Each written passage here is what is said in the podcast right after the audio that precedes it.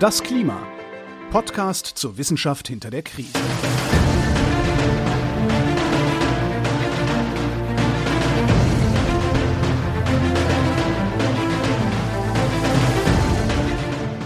Hier ist das Klima, der Podcast zur Wissenschaft hinter der Krise. Wir lesen den aktuellen Bericht des Weltklimarats und wir erklären den aktuellen Stand der Klimaforschung. Jeden Montag mit Claudia Frick und Florian Freistetter. Hallo. Hallo. Wir sind, glaube ich, schon im Jahr 2023, wenn das hier erscheint, oder? Ich glaube schon. Ich denke ja. ja. Müssen wir jetzt frohes neues Jahr wünschen? Wahrscheinlich. Das ist die Folge. Ich schaue mal in unseren Plan rein. Ja, ich das ist die erste Folge. Wir sind bei Kapitel 16, genau, am 2. Januar. Na, schau an. Hm. Na, dann. Alle noch, ähm, alle wieder wach. Hoffentlich, ja. Ja, willkommen im neuen Jahr. Wir haben es fast geschafft. Tatsächlich ist das Ende jetzt schon quasi in Sicht. Wir sind beim vorletzten Kapitel des letzten ja. Teils angelangt. Also beim Marathonlauf wäre das jetzt so ungefähr naja, was, Kilometer 35, Kilometer 37 ungefähr. Man weiß, okay, es hört vielleicht schon in der Ferne so das Zielstadion, die Leute jubeln, man weiß, es ist bald geschafft, aber man hat doch noch fünf Kilometer vor sich, also man muss sich noch ein bisschen anstrengen, es ist noch nicht ganz zu Ende, aber man weiß, es hat ein Ende und bevor wir in die Nähe des Endes kommen, schauen wir noch mal, was wir in der letzten Folge hatten. Da ging es nämlich um Finanzen und ich habe ja damals schon erwähnt, das ist überhaupt nicht mein Thema, ich habe mir nicht leicht getan. Ich habe auch, kennst du das, wenn so, es gibt so Informationen, die kann man verstehen, die kann man auch aufnehmen, aber man muss sich aktiv anstrengen. Es gibt ja viel Zeug, ja. das höre ich irgendwo und dann merke ich es mir mein Leben lang und dann gibt es Zeug, das kann man mir wirklich, da kannst du dich mir gegenübersetzen, sagen, pass auf, ich erkläre dir das und dann erklärst du es mir und fünf Sekunden später habe ich es vergessen. Das sind so. ja. Mhm. Und bei mir ist das alles, was so, ja, im Steuerkram. Ich weiß nicht, wie oft mir schon Leute erklärt haben, wie das mit der Umsatzsteuervoranmeldung und dem ganzen, Dutzende Male wurde mir das erklärt. Ich könnte es dir jetzt nicht erklären, wie es geht. Das ist irgendwie, mein Hirn weigert sich, gewisse Informationen aufzunehmen und äh, Finanzzeug kommt dazu. Das heißt, ich tue mir jetzt schon wieder schwer, zusammenzufassen, was wir im letzten Kapitel äh, besprochen haben. Also ich habe mhm. zum Glück Notizen, die ich mir gemacht habe damals, die, die kann ich jetzt reinschauen. Also es ging um Finanzen, es ging um die Art und Weise, wie finanziert man all das, was finanziert werden muss fürs Klima, was, also öffentliche Finanzen, private Finanzen, wie schaut das aus mit einem gerechten Übergang, also dass die, die nichts dafür können, nicht unbedingt alles auch bezahlen müssen.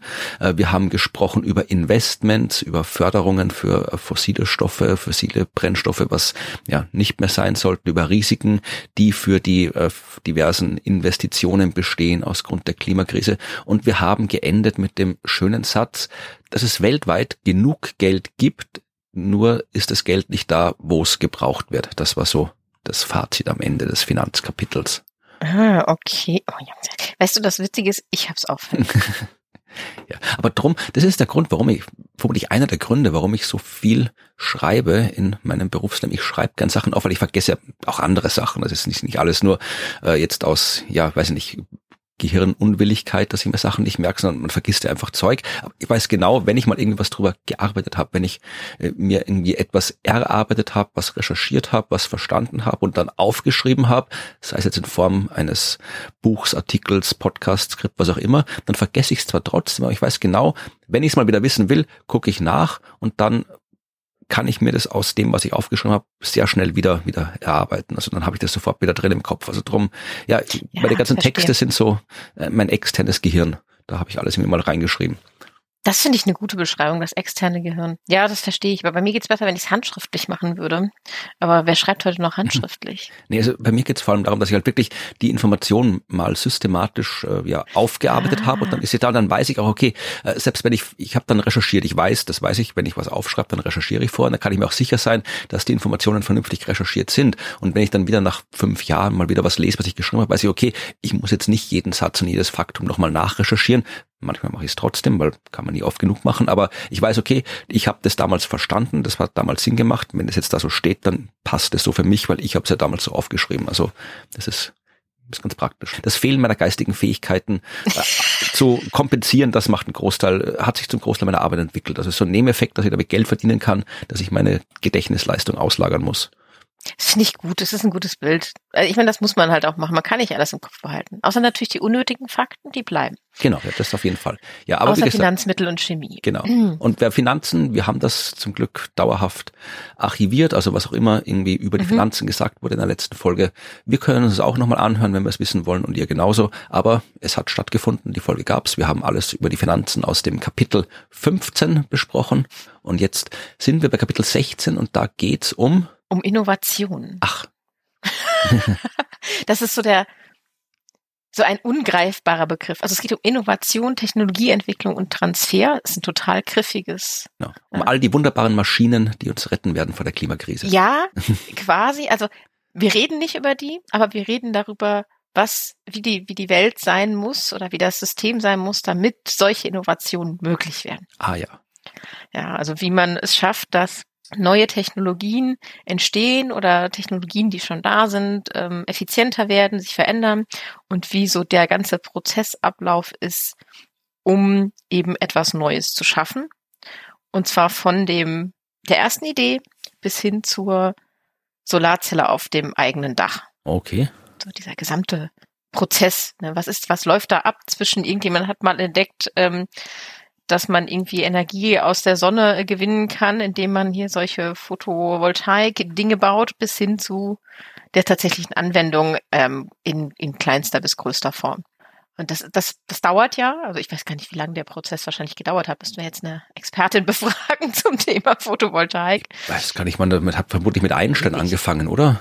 Der hatte damals hier, so man muss ja über die Quantenmechanik ist auf jeden Fall unten Mhm. drin und dann hat Einstein halt diesen Fotoeffekt, den fotoelektrischen Effekt erklärt. Wahrscheinlich ist das so die, Genau. die Grundlagenforschungsbasis, aus dem dann irgendwann später mal wer sowas gebastelt hat. Genau. Ja, ja, ja, genau. Und so lange muss man sich das auch wirklich vorstellen. Von dem ersten Entdecken von irgendwas, was damit zusammenhängt, aber noch gar nicht wirklich die Idee dahinter zu haben, wo es hinführt, bis hin zum fertig eingesetzten Produkt. Und das bleibt ja auch nicht ewig gleich. Ne? Ja. Also Photovoltaikanlagen von vor 20 Jahren sind ja nicht das, was wir heute Haben wir auch, glaube ich, in einem Kapitel schon mal gehabt, ich weiß nicht, was Kapitel Ja. 6 oder so, wo wir gesagt haben, dass das erstens immer billiger und immer effizienter wird, die ganze Photovoltaik-Technik und Mhm, dass da auch genau. bei dieser, bei diesem exponentiellen billiger und besser werden auch noch kein, kein Ende erreicht ist. Ja, da ist noch Luft. Ja, und die, genau dieser, dieser gesamte Prozess ähm, ist natürlich wichtig, ne? Wie läuft er ab? Mhm. Und wie schafft es eigentlich genau dieser Sprung von der ersten Idee bis hin zum fertigen Produkt? Also dieser ganze Weg, der dann solche Innovationen eben hervorbringt, das ist das, worum es hier geht. Und Technologieentwicklung, ne, das steckt da natürlich mit drin, weil die Technologie sich ja eben entwickelt. Und der Transfer steckt auch mit drin, weil er am Anfang das einfach ein Forschungsthema war, das überhaupt keinen Anwendungsbezug ja erstmal hatte. Ne, und dann den Sprung in wirtschaftliche Produkte geschafft hat oder in Produkte, die wir tatsächlich anwenden. Ja, also es geht es um Transfer, meint jetzt aus der Wissenschaft in die Welt. Genau aus der Theorie, aus dem Forschung, aus der Forschungsbereich, aus Forschung und Entwicklung heraus in wirtschaftlichen Einsatz. Ja, das ist ja ein so ein Ding in der ja, Wissenschaftspolitik, äh, Politik, mit dem ich immer so ein bisschen unglücklich bin, weil als Astronom mache ich ja Mhm. reine Grundlagenforschung im Prinzip. Ja. Also da fällt selten was raus direkt aus der Forschung und ich mag das immer nicht so gerne, wenn man dann anfängt zu erklären, ja, aber es ist ja aus dem gab es das Spin-off und hat dann irgendwie hier diese wirtschaftliche Anwendung. Wenn man denkt, ja, das ist, eh natürlich ist das wichtig und auch Mhm. gut, dass sowas gibt. Mein Lieblingsbeispiel dafür ist äh, die Kameras und die ganze Bildbearbeitungstechnik, die sie entwickelt haben für die Rosetta-Raumsonde, die zum Kometen Churyumov-Gerasimenko geflogen ist. Und so ein Komet, der ist ja nicht wirklich bunt. Der ist hauptsächlich grau. Aber damit Mhm. du da was sehen konntest, haben die eben Kameras entwickeln müssen, die möglichst viele Grautöne unterscheiden können. Also die haben sich wirklich Gedanken gemacht, wie kann man wirklich möglichst viele Grautöne unterscheiden, damit sie den Kometen vernünftig sehen können. Und diese Technik ist dann später eingesetzt worden äh, für die äh, Früherkennung von Waldbränden, der Rauch ist auch grau und du kannst irgendwie aus den Art und Weise kannst du dann irgendwie entsprechend irgendwas Sinnvolles aussagen über die Art und Weise, wie so ein Wald anfängt zu brennen oder so. Ist natürlich super, aber ich sage immer, äh, wir, machen die Grundlagenforschung nicht, damit wir 50 Jahre später irgendwas bauen. Das kommt von selbst. Wir machen die Grundlagenforschung, weil wir das Zeug wissen wollen. Und das Mhm. ist eigentlich Rechtfertigung genug. Und da, da, genau, da hast du schon den ersten, den ersten Punkt von Transfer, ne? Also wie kommt überhaupt so eine, so eine Technik, die für für eigentlich irgendwas Outer Space gebaut worden ist. Eigentlich, wie kommt diese Information, dass es sowas gibt, an jemanden, der sich mit Bränden beschäftigt und die Verknüpfung herzustellen, dass das ja nützlich sein könnte für den Anwendungszweck. Das ist ja schon der, der erste Transfersprung. Ne? Mhm. Also, dass diese Drähte verbunden werden müssen. Und das zeigt auch schon, wie, wie unplanbar sowas ist. Ne? Also du weißt zum einen nicht, trifft es irgendwann, kommt diese Information oder das Tool irgendwann auf die richtige Person, auf die richtige Gruppe, ist dann auch die richtige Zeit da, ist dann Geld da, um das zu ähm, weiterzuentwickeln oder Förderung zu kriegen und das weiter zu erproben. Und dass diese ganzen Punkte, wie muss eigentlich der Weg, also wie sieht der Weg grob aus und wo können wir irgendwas tun, um das zu stärken. Bin ich sehr gespannt, was der Bericht dazu sagen hat, weil das ist ja in meiner Sicht überhaupt nicht planbar. Wenn du denkst, hier diese ganze Informationen, die wir jetzt heute hier über äh, Umwelt haben, so die ganze Erdbeobachtung, Erdbeobachtungssatelliten brauchen wir dafür. Ohne mhm. die wäre die moderne Klimaforschung nicht denkbar, ohne die ganzen Satelliten, die die Erde ständig im Blick haben und die ganzen Messungen anstellen. Und warum haben wir Satelliten? Weil irgendwann im frühen 17. Jahrhundert und davor auch Leute wissen wollten, wie das Universum aufgebaut ist. Ja, da kam irgendwie Keplersche Gesetze, Newton, Kopernikus, die haben überhaupt kein irgendwie geartetes, relevantes äh, Interesse an ja, irgendwelchen wirtschaftlichen Anwendungen gehabt. Die wollten einfach wissen, mhm. wie ist der Kosmos aufgebaut? Was kreist um was und wie kreist es um was? Ja, und jetzt irgendwie ein paar hundert Jahre später ist das die Grundlage von dem Zeug, äh, wo wir, ja, enormes Business, die ganze Satellitengeschichte. Also ich kann mir nicht vorstellen, dass man da wirklich systematisch planen kann. Aber vielleicht kann man, also das wirst du uns erklären.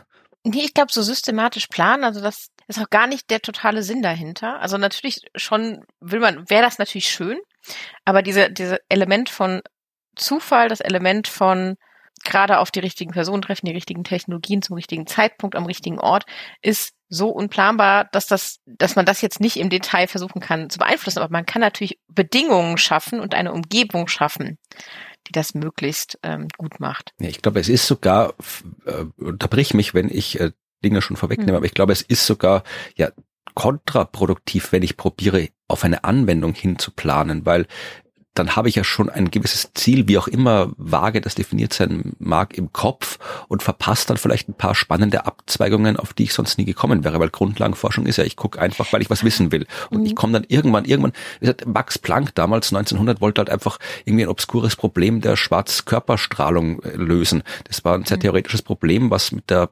Realität kaum was zu tun gehabt hat und am Ende ist daraus die Quantenmechanik geworden, die Grundlage quasi von fast jeder mhm. Industrie heute. Aber das hätte man niemals so planen können, weil wenn du gesagt hast, ich will jetzt irgendwie ein Teil bauen, mit dem man, keine Ahnung, was ist jetzt irgendwie so Laser, ja, wenn jemand irgendwie eine Vision von einem Laser gehabt hätte äh, und gesagt hat, was müssen wir jetzt forschen, damit am Ende ein Laser rauskommt oder sowas ähnliches wie ein Laser rauskommt, dann wären die nie drauf gekommen, okay, dann müssen wir uns mal irgendwie anschauen, wie die Energieverteilung von Schwarzkörperstrahlung ist. Also äh, du, du musst einfach quasi wild drauf losforschen und dann kommt irgendwas raus am Ende. Aber wenn du ein Ziel im Kopf hast, glaube ich, verpasst du so viele Abzweigungen, dass du dann vielleicht am Ende das Ziel erreichst, aber unterwegs ganz viel anderes nicht gefunden hast, was du finden hättest können. Ja, wobei zum Glück diese Forschungswege ja keine Abzweigungen sind, die immer nur in eine Richtung ja. gehen. Klar. Ne? Also nur weil du sagst, okay, wir gehen jetzt, in, machen hier jetzt eine Entwicklung von einem Produkt oder machen hier eine Anwendung, weil wir die gerade sehen, heißt ja nicht, dass die Grundlagenforschung in die anderen zwei, vier, fünf Richtungen, die alle noch da sind, und, und nee, weitergehen. Nee, das ist klar, ja. natürlich. Also ich habe jetzt eher gemeint, wenn es jetzt du wirklich hast, so hier, wenn die Uni sagt, wir fördern jetzt Grundlagenforschung, aber dann immer auch fordert, äh, da muss schon, selbst so, in der Grundlagenforschung muss schon irgendwie mit drinstehen, welche Anwendung das haben wird am Ende. Ja, das dann, ja, das wird schwierig. Ja. Das kann man ja nun wirklich nicht wissen. Ja. Also und die, die, ähm, viele der, der spannendsten Dinge sind ja dann doch auch eher durch Zufall. Ja, genau. Die fast die alle. Entstanden. also ähm, eine gewisse ähm, Freiheit im Basteln, Forschen und Erfinden fördert das eben auch. Also das ist natürlich auch ein Faktor, den man mit einbeziehen muss, den Leuten Freiraum zu lassen, Dinge auch zu machen, wenn sie noch keinen konkreten Anwendungsbezug haben. Aber lass uns mal so kurz in den Rahmen einsteigen, ja. den sich jetzt hier so der, das IPCC äh, ähm, vorstellt, weil wir setzen hier auch ein bisschen später an. Also mhm. Äh, wenn es jetzt tatsächlich darum geht zu bewerten, ob eine Technologie wie jetzt Photovoltaik zum Beispiel oder ich finde das Beispiel mit dem Erkennen von, von Rauch echt gut. Das erkennt das ein, ein Tool zum Erkennen, ein optisches Gerät zum Erkennen von Rauch. Wie weit ist das Produkt denn schon? Ne? Also wie nah am, wir setzen das jetzt eben hier auf unserem Balkon ein, ist das schon dran. Und dafür gibt's ja sogenannte, jetzt muss ich kurz scrollen, das hat nämlich so einen schönen Namen, Technology Readiness Level. Ah ja. Ja, also Levels von Readiness. Ich finde, ich finde Readiness ist ein schönes Wort. Was, wie würde ich das auf Deutsch übersetzen? Ich, Bereitheit. Bereitheit, ich bin mir nicht sicher. Also Bereitschaft ist es halt auch nicht. Ähm, ich, ich bin mir nicht sicher. Also Bereitheit klingt irgendwie erschreckend gut. Ich nenne es jetzt Readiness. Wir bleiben bei Readiness. Also wie nah ist das tatsächlich am, am Einsatz? Und da hat das IPCC mich ehrlich gesagt total überrascht, weil ich kenne diese Technology Readiness Level schon äh, relativ gut, da bin denen schon öfter begegnet. Und es gibt da halt einfach eins bis neun. Mhm. Und das IPCC kommt mir jetzt um die Ecke mit eins bis elf. ich war ein Turn it verwirrt. up to 11. ja, ich war ein bisschen verwirrt. Also die, die man so kennt, die zum Beispiel auch in der EU äh, zum Einsatz kommen, die sind tatsächlich ähm, eben eher im Bereich, also die haben die 1 bis 9 Einteilung. Ich würde auch einfach, damit ihr das nachvollziehen könnt, ich finde es auch einfach erstmal sinnvoller, gerne mal über äh, die 1 bis 9 reden. Der IPCC ist einfach bereiter als alle anderen. Ja, ja, oder, oder braucht halt zwei Schritte mehr. oder so, ja. ich, weiß es auch nicht. Die haben, sie mich wirklich zum Erde erstmal so richtig überrascht. Und ich dachte so, hä? Wie elf? ja, nein, neun. Genau, das ist so eine, so ein Diagramm aus, das, das relativ äh, bekannt ist, wo man diese neuen Readiness Level jetzt sieht. Äh, unten von, von eins TRL abgekürzt, die Technology Readiness Level bis oben neun. Die sind einfach so übereinander gestapelt in verschiedenen Farben. Und man sieht, was so dahinter steckt. Und links nochmal so eine ähm, Einteilung dieser verschiedenen Ebenen in, ja, vielleicht gröbere Kategorien. Und ganz unten haben wir tatsächlich sowas wie das Basiskonzept mhm. äh, wird beobachtet. Sowas wie, ah, wir haben hier eine Kamera, die tatsächlich ganz toll Grautöne erkennen kann. So, das wäre so der, das Basisprinzip, das zu erkennen, ah, das haben wir hier. Das heißt, da ist schon die Grundlagenforschung gelaufen. Ne? Also ja. So, aber die erste Idee für ein Produkt daraus, es kommt hier so, oh mein Gott, da ist tatsächlich etwas, das Grautöne erkennen kann. Und dann kommt in dem nächsten Schritt im Readiness Level 2 die Entwicklung eines Konzepts. Ne? Also, ah, das könnten wir doch anwenden für die Erkennung von Rauch. Und zwar so und so und so. Das ist eher noch so, so theoretisch. Also ne, wir sind schon, wir sind jetzt hier wirklich in der, schon in dem Gedanken, wir wollen das anwenden, haben schon ein konkretes Ziel, aber es ist noch theoretisch. Level 3 ist dann, dass man ja so ein bisschen äh, rumrechnet und ein bisschen rumexperimentiert und versucht zu gucken, ob das tatsächlich funktioniert. Also man nimmt mal diese, diese Kamera, die das aufzeichnet und setzt die mal vor Rauch und lässt die mal laufen und guckt, was da passiert. Level 4 wäre dann tatsächlich, dass man die wirklich versucht zu validieren. Ne? Also wie gut kann es das? Und man setzt die im Labor ein und macht das unter kontrollierten Bedingungen, macht, setzt da immer wieder Rauch ein und guckt, was passiert und verbessert das, was man hat. Mhm. Ja, und dann ist die Schritt 5, wir gehen raus ins Feld und machen das mal so wirklich so in, äh, in, in anderen Räumen, in der Realität. Wir setzen es mal ein und experimentieren da ein bisschen rum. Sechs wäre dann, dass man tatsächlich so einen fertigen Prototyp hat.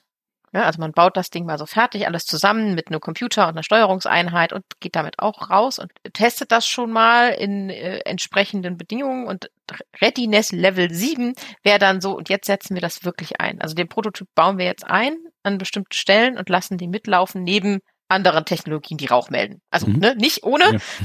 wir machen es mal neben einem Rauchmelder zum Beispiel. Dann kommen die letzten Schritte. Acht wäre, das Ding ist jetzt wirklich fertig. Ja, also und jetzt kommen so die letzten Twitches. Ne? Also so, jetzt müssen wir hier noch mal ein bisschen was schrauben und hier noch mal ein bisschen was schrauben. Wir müssen vielleicht noch mal äh, eine andere Kameraqualität äh, einsetzen oder so. Also so die kleinsten Schritte, die dann dazu führen, dass man dann im Level 3 sagt, so, das Ding funktioniert, ab damit raus. Wir, es, es wird jetzt überall eingesetzt ja. und geht in die Massenproduktion sozusagen. So, das ist nur die, die, diese Leiter, die sich eigentlich ganz logisch ablaufen lässt. Ne? Also es klingt total logisch. An jedem dieser Punkte kann das Ding scheitern. ja, kann ja scheitern, kann es immer. Genau, also es kann ja schon, das Basisprinzip funktioniert, aber dann denkt man dann, also existiert und dann denkt man drüber nach, oh, kann ich das nicht einsetzen für das und das? Und dann denkt man sich so, nee, kann man doch nicht. War eine, war eine blöde Idee, dann scheitert man schon, also scheitert man beim Versuch, den Readiness Level 2 zu erreichen. Ne? Also wenn man dann schon merkt, okay, nee, also auch theoretisch klang erstmal nach einer guten Idee, dass das existiert, aber es funktioniert doch nicht. Ne? Also da kann es schon scheitern. Das kann aber auch bei sieben scheitern, ja. Also wenn der Prototyp dann immer schon im Einsatz ist und äh, man merkt dann, okay, der meldet zwar Rauch, aber der ist halt immer irgendwie zwei Minuten nach dem herkömmlichen Rauchmelder. Mhm. So, dann ist die Frage, uff, das hilft uns jetzt nicht weiter oder hilft es nur in bestimmten Settings oder müssen wir hier nochmal zurück und das nochmal bearbeiten oder ähnliches. Genau, also da, diese Level sind alle verfehlbar. Würde ich so, ich nenne es mal verfehlbar. Das ist ja jetzt erstmal nur das, was passiert. Da haben wir ja noch nicht darüber gesprochen, wer das macht. Weil ich habe noch eine zweite Abbildung, die ist jetzt tatsächlich auch wieder aus einer anderen Quelle. Ich ziehe heute mal einfach andere Quellen heran.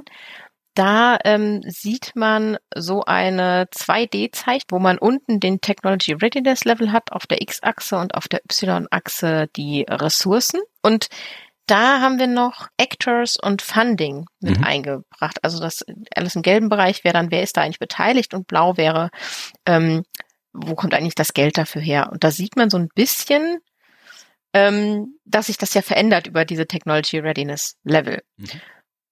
Und diese Rotkurve, welche Ressource, wie ist denn der Ressourceneinsatz? Die, die zeigt so ein bisschen an, dass es am Anfang muss, steckt man da natürlich irgendwie was rein. Ne? Dann wird es erstmal weniger, wenn man versucht, äh, das Ganze zu erproben und immer mit Prototypen zu arbeiten. Und dann kommt es ja irgendwann zu, jetzt wollen wir da wirklich voll einsteigen und am Ende äh, ist, der, ist der Prototyp da, das System ist fertig und wir rollen das aus, dann wird es wieder mehr.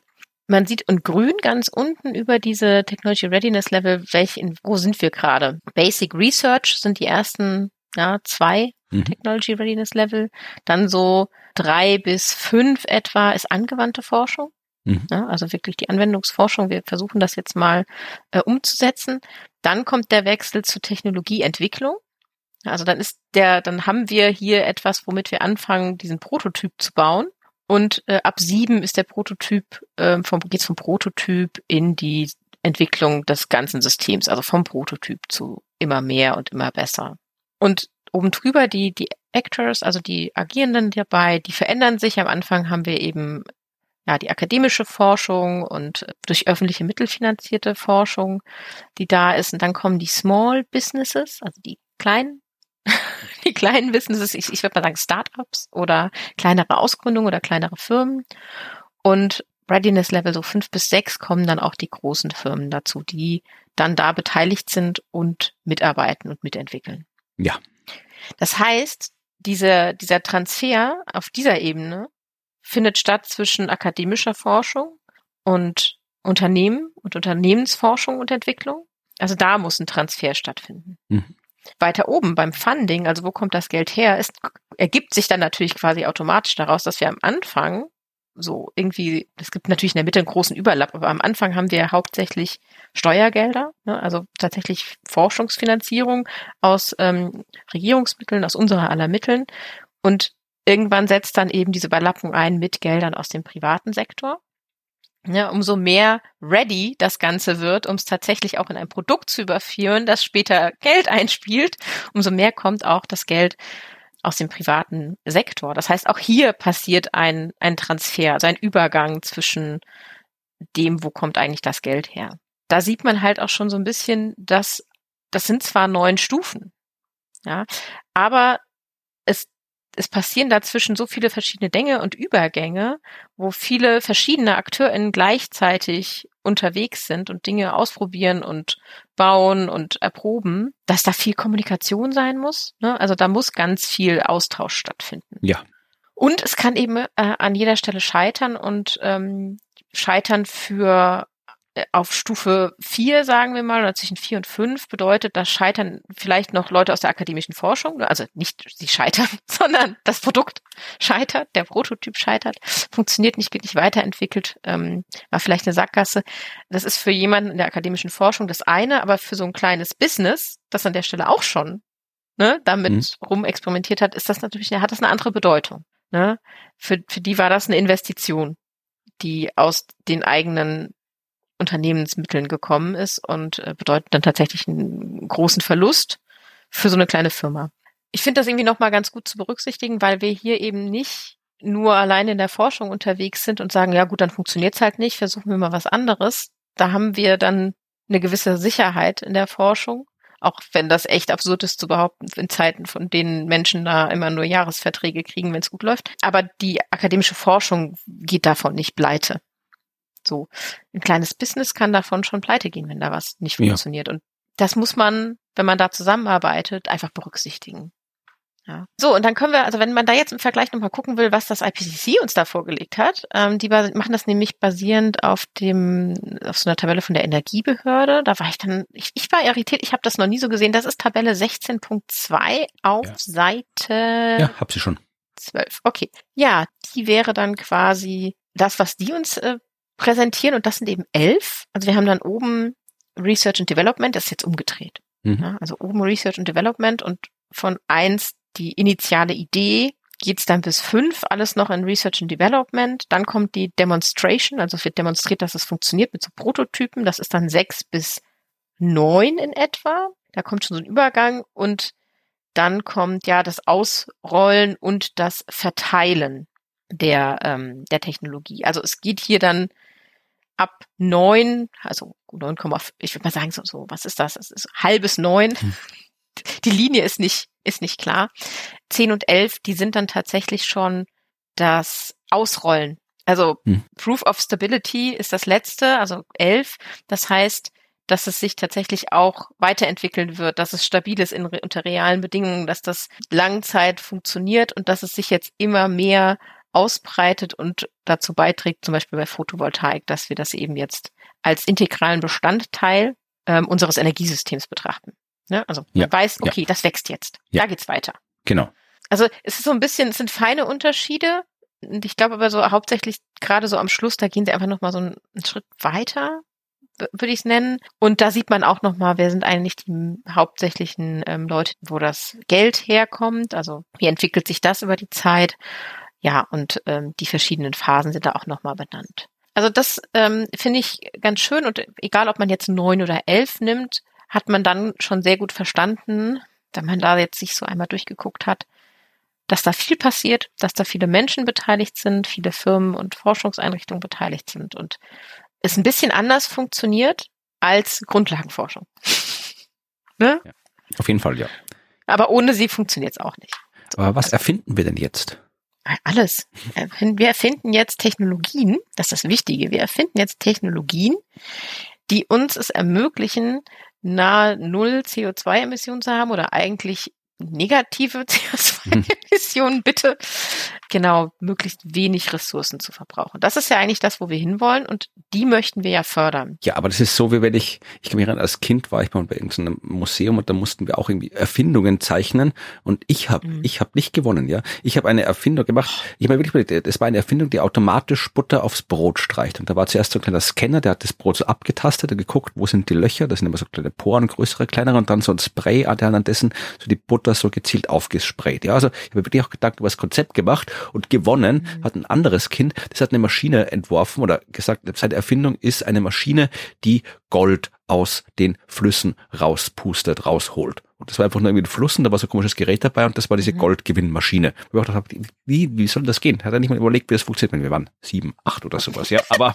ja, trotzdem. Ja, genau. und, und, und, und, genauso kommt mir das jetzt auch vor. Also wenn du sagst, wir wollen, wir erfinden jetzt Technologien, die uns äh, äh netto null oder negative Emissionen bescheren, so wie ich erfinde jetzt eine Maschine, die mir Gold aus den Flüssen holt. Eh, gut, wenn ich die habe, ist es gut, aber wie? Wo kommt die her? Wer macht es? Was ist da drin? Wie funktioniert das? Mhm. Ist es da, sagt das IPCC da was dazu oder bleibt es abstrakt? Also, also wir, wir sind hier auf der absoluten Metaebene. Mhm. Okay. Also wir gucken wirklich auf diesem Level Readiness, wo sind wir und wie steuern wir jetzt oder wie modellieren wir jetzt diese Innovationsprozesse mhm. und wie messen wir diese Innovationsprozesse. Dahin, dahin kommen wir nachher.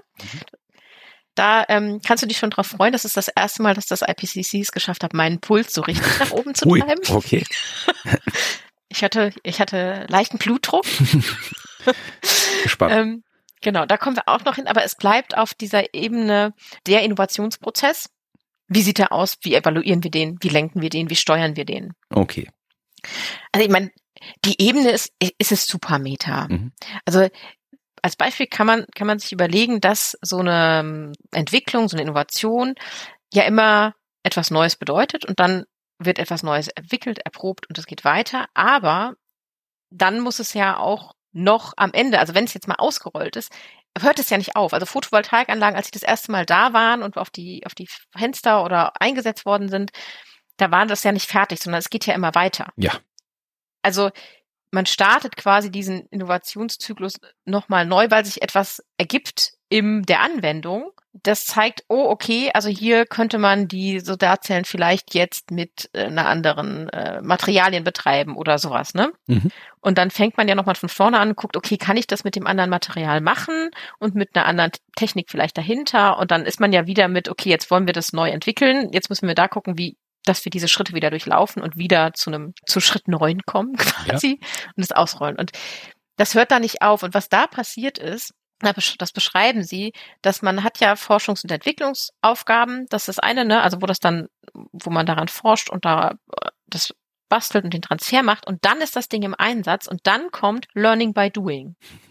Okay. Und das nennen die so Learning by Doing. Das ist ja das, was passiert, wenn, naja, Menschen, die diese Dinge installieren, oder eine neue Maschine einsetzen oder diese äh, Maschine, die, die schöne Kamera einsetzen, um zu erkennen, die Technik, um zu erkennen, ob es da jetzt Rauch entsteht oder nicht, einsetzen und damit selber ja immer etwas tun. Also die merken ja dann auch, ja, ist ja in der Theorie schön, was ihr euch da gedacht habt, aber wenn ich hier noch den Haken drehe und das noch so switche und die Kamera auf den Kopf stelle, funktioniert es viel besser. So, also die machen das ja auch effizienter für sich und das spielt sich ja auch wieder zurück. Und dann muss man aber unterscheiden, dass dieses Learning by Doing kann eine Technologie verändern und weiterbringen und etwas besser machen, bleibt aber halt irgendwann immer noch im Rahmen von dem, was mit der Technik, die man da eben vor sich hat, möglich ist. Mhm. Und um dann weiterzukommen, muss das quasi zurückgegeben werden, damit dann, damit dann dort wieder bei Forschung und Entwicklung was passiert, die sagen, ah, die kommen hier an eine Grenze, effizienter wird das nicht mit dem, was wir haben. Äh, sie haben aber die, die Veränderung gemacht. Können wir da Ne? Also können wir da etwas tun und an unserem Produkt etwas verändern, dass das wieder effizienter macht. Und dann wird da wieder Forschung und Entwicklung reingesetzt. Und das ist die Ebene, auf der wir uns be be bewegen. Also dass sie diesen Prozess beschreiben, dass es Learning by Doing und Forschung und Entwicklung gibt, was beides miteinander agiert, interagiert und dass das eine nicht ohne das andere kann und umgedreht. Also Forschung und Entwicklung, wenn die einfach das raushauen und niemand macht Learning by Doing, dann bleibt das Produkt so wie es ist und am Ende kommt nichts Neues bei rum. Ja. Doing ist immer gut.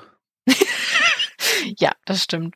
Also fand ich irgendwie ein ganz gutes Beispiel dafür, dass auf welcher Ebene sich das IPCC hier bewegt. Ja, also die beschreiben ja auch sowas wie Knowledge Spill Spillovers. Also das, was wir am Anfang so hatten, dass du das Wissen aus dem akademischen Basis, Grundlagenforschung und der angewandten Forschung, dass das so rüberschwappt in die Industrie und in die Wirtschaft. Das solche Knowledge Spillovers möglich sind. Also das beschreiben die als Prozess. Da gibt es einen ganzen Abschnitt drüber, der das macht. Gibt natürlich auch noch Knowledge Spillovers zwischen Ländern und ähnlichem oder zwischen Sektoren. Auch das ist möglich. Aber das beschreiben sie dann als Konzept ne? und nicht mit Beispielen oder wie, wie funktioniert das oder wo muss ich jetzt an einer Stelle in, in Sektor eins irgendwie Geld reinwerfen und dann funktioniert der Spillover zu Sektor Fünf, das nein. Okay, gut. da kommen wir leider nicht hin. Was haben wir denn noch, was Sie hier beschreiben? Lass uns mal ganz kurz in Tabelle 16.6 reingehen. Das ist jetzt ein, jetzt ein kleiner Sprung. Mhm. Äh, das sind noch ein paar Seiten nach hinten, so zweite 32, 33. Das ist ein systemischer Blick auf Innovation. Also das, was passiert alles so drumherum? Ne, was passiert alles drumherum, um äh, so eine so ein so eine Technologie, während sie sich weiterentwickelt und was kann alles, naja, schiefgehen. Also das ist eine Liste der Probleme. Ja, das ist immer gut, sowas zu haben. ich finde, das ist auch eine schöne Tabelle. Also da sind viele Sachen, die wir wiedererkennen. Also äh, systematische Probleme von äh, Institutionen, die einfach existieren, oh. zum Beispiel Stop-and-Go-Policies. Ich habe gerade ein schönes Problem gefunden. Ja? Ähm, ja. Hier auf der, der, zweiten Hälfte bei den Interaktionen individualistische Unternehmer, Individualistic ja. Entrepreneurs, sieht man bei manchen sozialen Netzwerken gerade, dass das problematisch sein kann. ja, ja, ja. Wobei ich würde, da würde ich jetzt eher sagen, es handelt sich um eine Kombination daraus und dem dritten Punkt bei Market Structures. Market Structures, das zweite von oben, das letzte unten. Ja. Das heißt Incubance Dominance, Platzhirschverhalten. Ah ja, okay, ja, auch. so würde ich es mal übersetzen. Genau, also das sind Probleme, ja. Und die sehen wir in der realen Welt und die sehen wir natürlich auch, wenn wir uns mit ja, dem Prozess von der Entwicklung neuer Technologien beschäftigen und wie die sich fortpflanzen oder auch nicht. Ne? Also wenn wir da tatsächlich in der Marktstruktur so einen Platzhirsch haben, der meint, also äh, mein soziales Netzwerk ist das einzig tolle und niemand darf mehr zu anderen sozialen Netzwerken mhm. verlinken, dann ist es natürlich, also dann hat die Marktstruktur versucht, kann, kann das Entstehen eines neuen sozialen Netzwerks verhindern. Ja, man muss also sagen, diese Tabelle handelt hier von äh, erneuerbaren Energietechniken, weil am Ende ist dann hier auch so, irgendwie geht es ja, um, um Betankungsstationen für Biotreibstoffe und so Zeug. Also das ist, glaube ich, Twitter jetzt nicht so wichtig, ob die jetzt irgendwie Biotreibstoff in ihre, weiß ich nicht, Tweetmaschine Tweetmaschinentank nehmen, keine Ahnung. Tweetmaschinentank finde ich ein schöner Beispiel. Nein. Genau, also das bezieht sich natürlich genau auf erneuerbare Energien und zwar äh, was die daran hindert, ihr volles Potenzial zu entwickeln. Also es kann, das ist jetzt wieder, es kann bei Level 1 von Readiness, aber auch bei Level 9 von Readiness noch dieses Problem auftauchen. Ne? Mhm. Also du kannst mit deiner Technologie zur Photovoltaik sehr weit kommen, ähm, aber wenn du so Platzhirsch Problem hast in der Marktstruktur und du kommst da nicht rein mit deinem bisher noch Nischenprodukt, dann kann das eben auch im letzten Level noch zum Scheitern führen. Steht hier irgendwas von un unfähiger Politik, die das nicht äh, fördert? Also bei Stop and Go ist es so ein bisschen drin, ne, dass wir dieses, äh, wir machen jetzt erneuerbare ja, Policy und im nächsten genau, nicht. Ja. Genau. Ja, hier Attention Shift. Policymakers only ja. support technologies if they contribute to the solving of a current problem. Ja, also man Absolut. konzentriert sich nur auf die Gegenwart und guckt nicht in die Zukunft, ja. Ja, äh, und man beschäftigt sich erst mit einer Technologie, wenn sie anfängt, vielversprechend zu sein. Ne? Also wenn du sagst, wir, wir gucken uns erst Technologien an oder fördern die erst, wenn die ein bisschen be bewiesen haben, dass sie auch in der realen Welt tatsächlich einen tollen Effekt haben, dann vernachlässigst du, dass da vor nun mal leider Schritte mhm. stattfinden müssen, bevor du das beweisen kannst, ja. zwar viele, äh, die auch Förderung bedürfen. Ja, also dieser Attention Shift ist ein Problem. Es gibt das Valley of the Death ist tatsächlich, wenn man ähm, quasi aus trocknet zwischendrin, weil äh, zum Beispiel es gibt irgendwie ähm, keine Subventionen, keine Förderung dafür. Es gibt äh, Gesetze oder Regulierungen, die noch gar nicht das berücksichtigen, was man an Technologie gerade hat. Ne? Mhm. Ne? Also, dass wir jetzt in Privathaushalten Energie produzieren und plötzlich äh, Stromzähler rückwärts laufen, so das. Tun die das wirklich? An manchen Stellen ja. okay. So, und da muss man irgendwie so andere Stromzähler, also wenn man, wenn man zurückfüttert, dann laufen hier so einige deutsch hochtechnologische Zähleruhren rückwärts. Ui. So, ähm, ich meine, logisch betrachtet macht Sinn, wenn man Strom zurückführt, aber man darf das natürlich alles nicht so. Und das ist dann sowas, dann kommst du an so Probleme, die behoben werden müssen und die Technologie kann nicht weiter ausgerollt werden. Das, so, und das kann dich da eben vielleicht, ja, auf lange Sicht ein bisschen austrocknen lassen. Es gibt natürlich noch, noch andere Sachen, also unter ähm, Fähigkeiten und Kapazitäten gibt es natürlich auch noch, dass man vielleicht keine ausgebildeten äh, Mitarbeitenden hat, die sich tatsächlich damit auskennen mit der neuen Technologie. Das muss erst trainiert und, und äh, geschult werden. Die Leute, die das nutzen sollen, die haben vielleicht noch gar nicht formuliert, dass sie das gerne hätten, also, also als Forderung, oh, ich bräuchte übrigens Solarzellen, wäre toll, weil mhm. die wissen davon ja noch gar nichts. So, also solche Sachen, natürlich auch über diese schwachen Interaktionen, das, was du da schon, schon genannt mhm. hattest, wo tatsächlich vielleicht das Netzwerk fehlt, äh, wo vielleicht auch die, die Plattformen einfach fehlen, um sich auszutauschen zwischen verschiedenen Firmen zum Beispiel, die versuchen, so Produkte vorwärts zu bringen oder weiterzuentwickeln oder dass sich vielleicht einfach die Erkenntnisse, die da einfach entstanden sind, oder wenn dann wieder was bei Forschung und Entwicklung passiert, dass das vielleicht nicht sich überträgt sofort auf die Leute, die das anwenden und einsetzen, oder umgedreht, dass die, die Learning by Doing machen, nicht genug Berücksichtigung finden, wenn bei der Forschung und Entwicklung wieder was passiert. Mhm. Ne? So, das sind alles Sachen, die eine Innovation, eine Technologie scheitern lassen können, die nichts mit dem Funktionieren der Technik an sich zu tun hat, haben, ne? Ja. Ja, gut. Ich meine, da unten hast du natürlich auch noch physikalische Infrastruktur, darüber haben wir schon geredet, ne? Also ist ja schön, wenn du elektrische Autos hast, aber du hast keine keine Ladesäulen dafür. So, also das kann natürlich das auch noch scheitern lassen. Ja, also die Tabelle ähm, zeigt einem, was alles so schief gehen könnte. wenn, wenn man, wenn man es zulässt, dass es schief geht. Und die ist übrigens auch, so wie ich es verstanden habe, auch sortiert nach, wie oft es schief geht. Also es ist eine Ja. Und an der ganz rechts sind so, wie oft man das in der Literatur gefunden hat, dass genau aus diesen Gründen etwas schiefgegangen ist. Und das, was wir am Anfang gesagt haben, also vereinfacht gesagt, unfähige Politik, ist bei Weitem die Mehrheit, warum Dinge scheitern.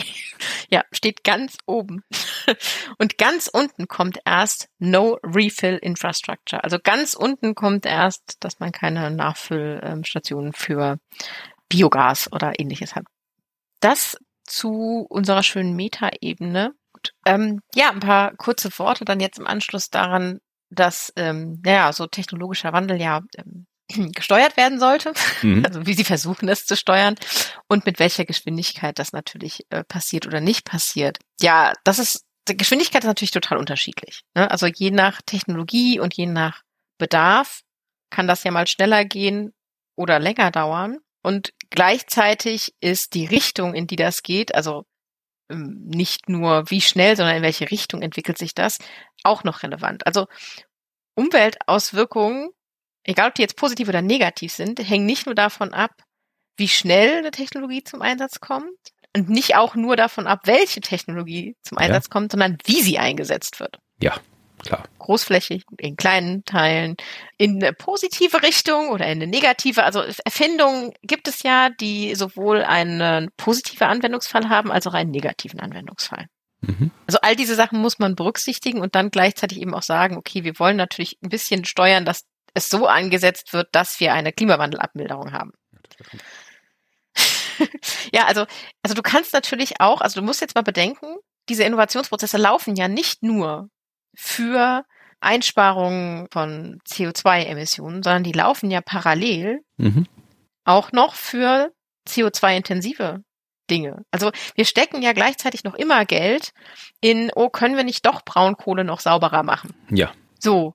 Und wenn da jetzt Innovationen passieren und die laufen ab und werden laufen gelassen und es wird einfach gesagt, ja, das ist doch eine schöne Sache, dass das da ein bisschen besser wird, dann haben die Innovationen plötzlich einen Drive und ähm, machen vielleicht ein kleines bisschen was besser, aber Innovationen, die tatsächlich sagen würden, wir gehen weg von all diesem ganzen fossilen Kram, hängen dann vielleicht eben ein bisschen hinterher und dann haben wir so eine Konkurrenz am Ende zwischen diesen verschiedenen Technologien und welche kommt denn da am schnellsten durch, ne? weil die Geschwindigkeit ist eben unterschiedlich. Das heißt, da muss man schon, wenn man sagt, wir wollen in eine CO2-negative Emissionswelt irgendwann kommen und wir wollen nicht mehr endliche Ressourcen verbrennen und wir wollen nicht mehr fossile Brennstoffe benutzen, dann muss man da natürlich regulierend eingreifen und steuern. Ja, natürlich, jetzt wo du sagst, ist es logisch, dass das Mhm. gemacht wird, aber ich habe gerade wirklich jetzt die ganze Zeit nachgedacht, wer wirklich sich hinsetzt und sagt, okay, wir haben hier Braunkohle, so ziemlich das, das nervigste Zeug, was du überhaupt verbrennen kannst, überhaupt keinen, keinen Brennwert, äh, schmutzig wie nur was, irgendwie im Tagebau nur zu kriegen, machst die Welt kaputt dafür, musst irgendwelche Dörfer da irgendwie jetzt irgendwie abreißen, damit du diese deprimierte Kohle kommst, die dir sowieso nichts bringt. Und dann Mhm. setzt sich jemand hin und denkt, okay, wir erforschen jetzt, wie die irgendwie nur drei Viertel so beschissen ist, wie sie jetzt ist. Also wer, wer macht das? Ja, Mm, Menschen. Ja, also das ja, aber es ist natürlich, ja, wie gesagt, wo du es gesagt hast, ist mir dann klar geworden, ja, das wird es geben, aber ja, habe ich so noch nie drüber nachgedacht. Ja, ja. Man will auch vielleicht nicht drüber nachdenken. Ja. Also man kann es kurz zusammenfassen mit einem schönen Satz, der im IPCC-Bericht steht. Die Richtung des technologischen Wandels hängt auch von der Größe des Marktes für schmutzige Technologien Ja, im. Verhältnis zur Größe anderer Märkte ab. Gut, ja, da haben wir einen großen Markt. Ja, du hast da so eine äh, gewisse Konkurrenz und ja, das ist in der Innovations, im Innovationsprozess auch nicht anders. Auch da konkurrieren diese verschiedenen Ideen, Konzepte und Technologien gegeneinander. So, und jetzt musst du das Ganze nehmen, dieses ganze Chaos, dass sich da Konkurrenz zeigt, dieses ganze, okay, gut, wann ist jetzt irgendwas ready auf Level 9 Mhm. und wie lange dauert das? Jetzt musst du das nehmen und versuchen, das für die Zukunft zu berechnen. Ja, okay. Also das fließt ja ein. Also diese Schätzungen dafür, wie äh, entwickeln sich die Technologien der Zukunft, da haben wir ja drüber gesprochen ausgiebig. Das wird ja modelliert. Mhm. Und das macht man ja entweder, indem man aus historischen Daten extrapoliert, ne, wie werden jetzt zum Beispiel die Kostensenkungsrate für eine Energietechnologie sein oder wie wahrscheinlich ist es, dass es einen Durchbruch gibt in den nächsten x Jahren und wie viel der bringt. Also da kann man so aus historischen Daten kommen. Oder anderer Ansatz, äh, man macht Expertenschätzungen. Ne, Mhm. Also Expertinnen fangen, äh, machen, geben Schätzungen ab über Technologien, die gerade zum Beispiel irgendwie auf Readiness Level 1 rum, rumlaufen und schätzen ab, wie wahrscheinlich ist das, dass das in Zukunft tatsächlich passiert. Und das hat zum einen einen Einfluss darauf, wie natürlich unsere Socioeconomic Pathways und unsere, ne, also wie, wie laufen wir ab, was erwarten wir in Zukunft, wie, wie wir das einschätzen, ne, also unsere Zukunftseinschätzung. Gleichzeitig hat das aber natürlich auch einen Einfluss auf die Policies. Genau. Ne? Also du, du hast eine ganze Bandbreite, eine ganze Palette, unendlich viele Dinge, die irgendwie alle auf Readiness Level 1 oder sind, ne? Also so, da ist was basismäßig da. Welche davon förderst du denn jetzt? Und wenn du jetzt sagst, also wir haben ja nur begrenzt Geld, wir fördern jetzt nur drei oder vier oder einen, einen kleinen Ausschnitt, so wir spezialisieren uns, weil wir denken, die sind äh, vielversprechend, das sind sie aber vielleicht gar nicht. Dann gehst du ein hohes Risiko ein. Ja. Ne? Also setzt auf ein paar Pferde und das kann halt schiefgehen. Wenn du aber gleichzeitig sagst, okay, wir fördern jetzt so viele wie möglich, dann hast du aber natürlich jedes nur mit einem bestimmten kleinen Geldportion ausgestattet, dann kannst du vielleicht, können die sich vielleicht gar nicht so weiterentwickeln, bis zu einem Punkt, wo du sagst, okay, ja, das ist tatsächlich vielversprechend oder nicht. Das heißt, man ist so ein bisschen in, in der Policy und in der Verteilung von Geldern so ein bisschen in der Zwickmühle, machen wir viel, wenig und spezialisieren uns oder machen wir viel und können aber nicht sicherstellen, dass dann alle ihr Potenzial entfalten könnten, das vielleicht da ist. Also, verstehst du, was ich Ja, ja, meine? Ich habe gerade das Gefühl, ich, ich beschreibe etwas, das eben so meta ist. Ja, das ist oft schwierig. Wenn es mal kein konkretes Beispiel hat, dann kann man sich Ja, schwer vorstellen. Ja, also wenn du, wir- wir können doch mal versuchen, uns zu überlegen, dass es eben 40 verschiedene Arten von äh, möglichen neuen äh, Windkraftanlagen gibt. Mhm. Ne? Also verschiedene ähm, äh, Rotorblätter, verschiedene Materialien, verschiedene Arten, irgendwie äh, Wind aufzugreifen. Und wir haben aber Geld, wir könnten zwar alle 40 fördern, aber dann nur so für, weiß ich nicht mal, um, um die theoretisch mal zu modellieren Mhm. so in so einem Computerprogramm. Mehr könnte man da nicht machen.